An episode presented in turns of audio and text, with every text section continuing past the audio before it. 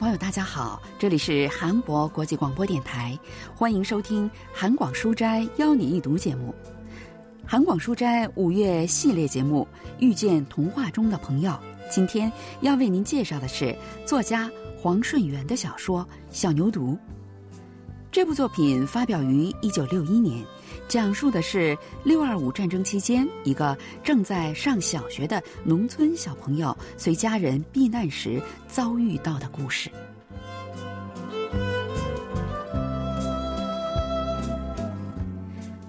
黄顺元的小牛犊，讲述了小学生石头和小牛犊之间的友情。小牛犊来到石头家，是在石头小学三年级放春假的时候。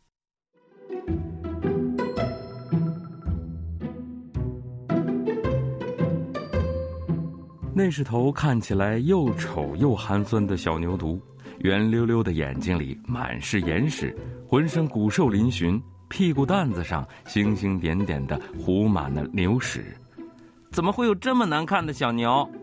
父亲用攒了几年的钱买来的牛犊如此寒酸，石头非常失望，心里还有些窝火。好在过了一个来月，因为家里人用切碎的豆荚和饲料，再加上一把豆子喂它，这小家伙才慢慢有了小牛犊的样子。那段日子里，石头每天都会用扫院子的笤帚给小牛刷毛，因为母亲说。如果在牛棚里刷，牛毛会飞进酱缸里，所以他会把小牛牵到后院的橡子树下再刷。刚开始的时候，就算是用缰绳把它拴在树上，它也会在这里那里到处乱跑。但现在，小牛犊似乎已经习惯了，石头给它刷毛的时候，也会稳稳地站着，不乱动了。看来是懂得享受那份舒坦了。时不常，它还会一边竖起大耳朵，眯缝起眼睛，一边甩起尾巴，把粘在屁股上的牛屎打落在地上。过了一段时间，该给小牛犊上鼻环了。鼻环，父亲已经准备好了。他砍来蓬松的枝条，然后用火把它烤成圆环的模样，放到屋顶上晒干后，又用刀把皮削掉。磨平上面的疤痕，收拾的非常光滑。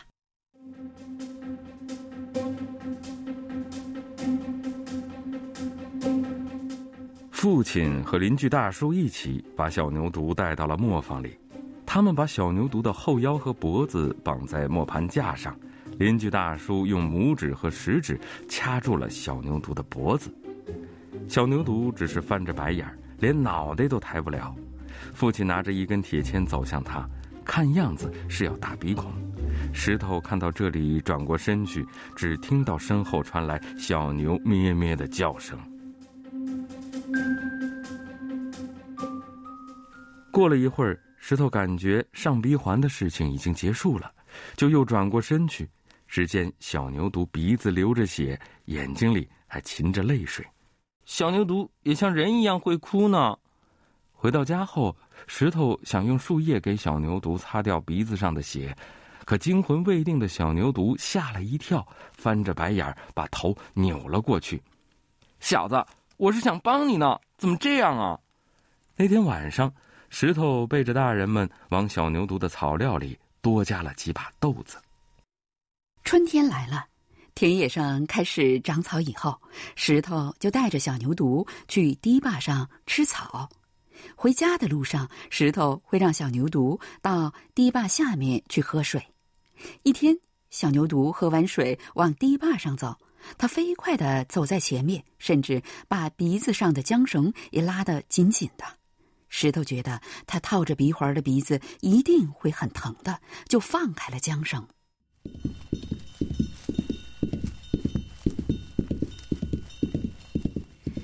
结果，小牛犊自己跑着找回了家。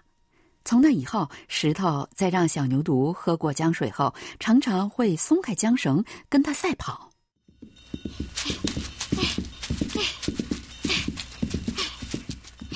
虽然石头总是输，但他心里还是很开心。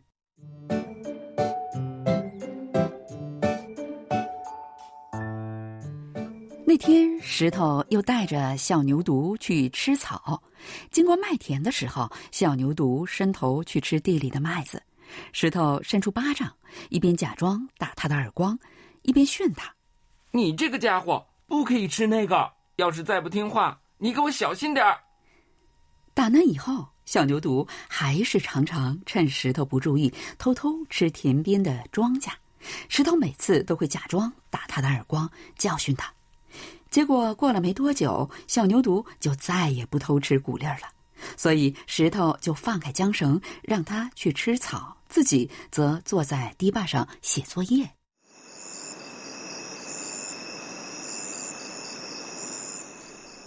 有时候石头就这么躺着睡着了，在睡梦中，如果觉得脖子发凉，睁开眼睛就会发现是小牛犊在用舌头舔他的脖子。而这个时候已经快到傍晚，该回家了。他带着小牛犊下到江边喝过水，然后就像往常一样比赛着跑回家。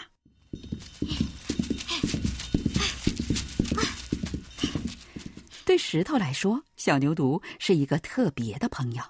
首尔大学国文系教授方敏浩介绍说：“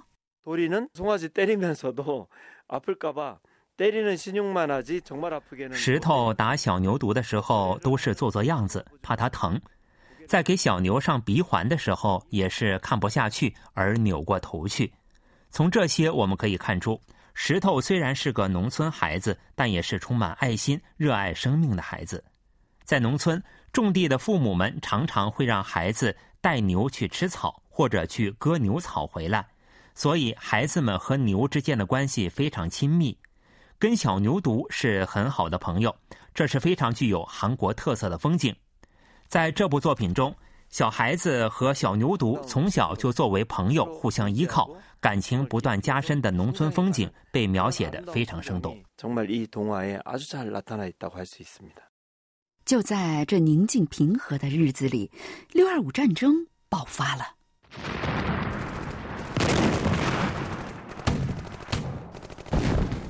军队走了一波又来一波，村里有一家被飞机炸弹炸得面目全非，全家人都丢了性命；还有一个村民被炸弹碎片击中，一条腿也废了。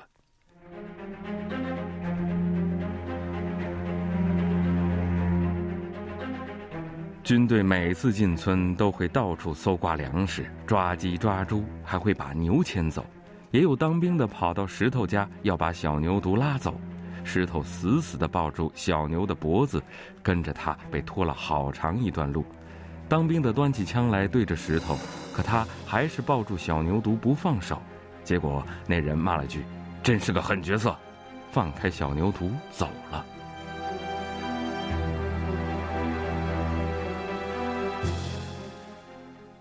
当兵的用枪比划着，石头都不害怕，勇敢的守护住小牛犊。文学评论家全少英介绍说：“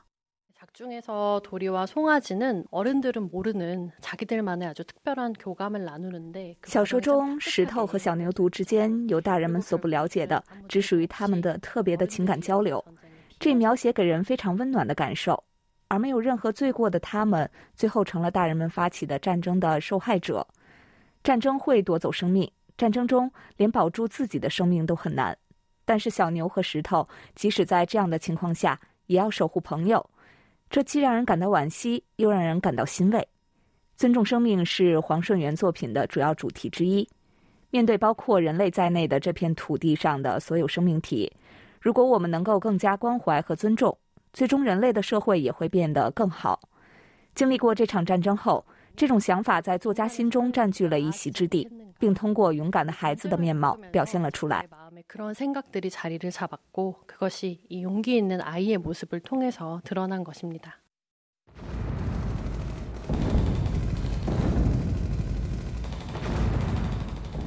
到了冬季，北上的军队又掉头回来了，之后又传来了敌军马上就会像潮水般涌来的消息。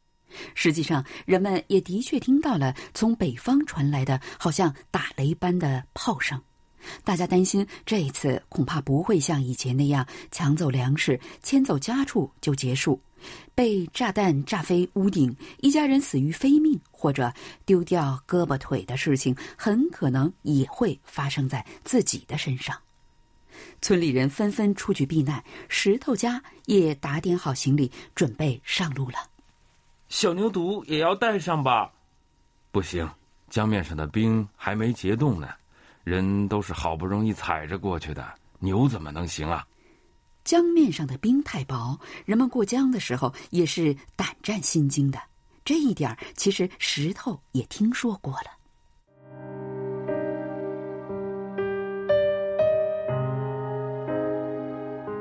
看来真的是没办法了。石头在草料里放了很多豆子，把小牛犊喂得饱饱的。接着像以往那样，带着它到了院子后面的橡子树下，用笤帚给它刷了毛，然后牵回牛棚里拴在柱子上。石头抱来好几捆豆荚，又把牛槽里倒满了水。你这是白费力气，豆荚吃完就没了，还有水结了冰就不能喝了。石头好像想起了什么，跑回房间，扯下写字本的封面，把铅笔头放在嘴里沾上口水。在纸的背面正中央，大大的写了一行字：“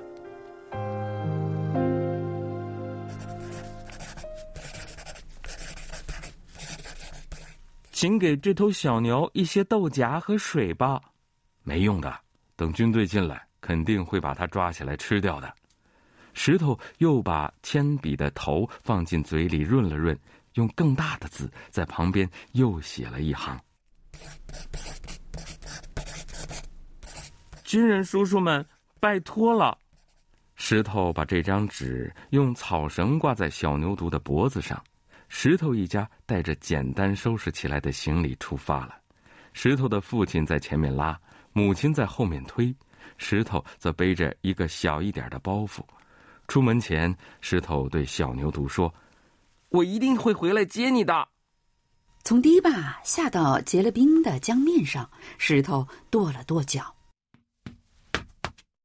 父亲对他说：“越往江心走，冰越薄，一定要小心。”石头觉得很后悔，早知道江面冻得这么结实，就把小牛犊也带来了。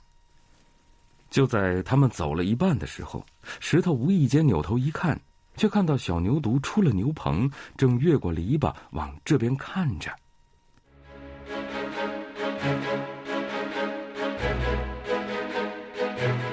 小牛犊突然蹦跳着挣扎起来，居然挣脱了缰绳，越过篱笆向这边跑来。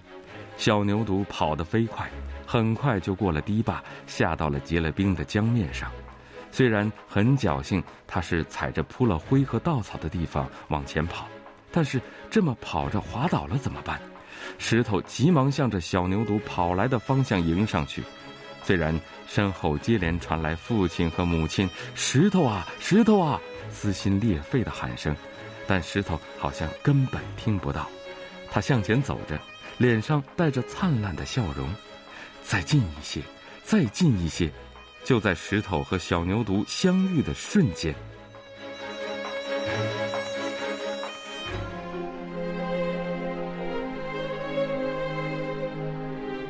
咔嚓一声，江面上的冰裂开了。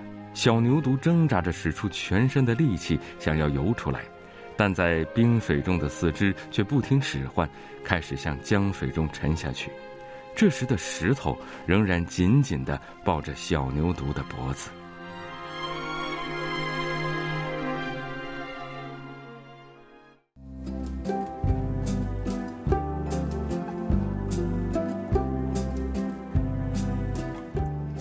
朋友，今天的韩广书斋邀你一读节目为您介绍了五月系列节目《遇见童话中的朋友》的第三个故事——黄顺元的小说《小牛犊》。本期的节目是由李欣跟小南为您主持的，同时韩国国际广播电台一个小时的中国语节目就全部播送完了。感谢您的收听，再会。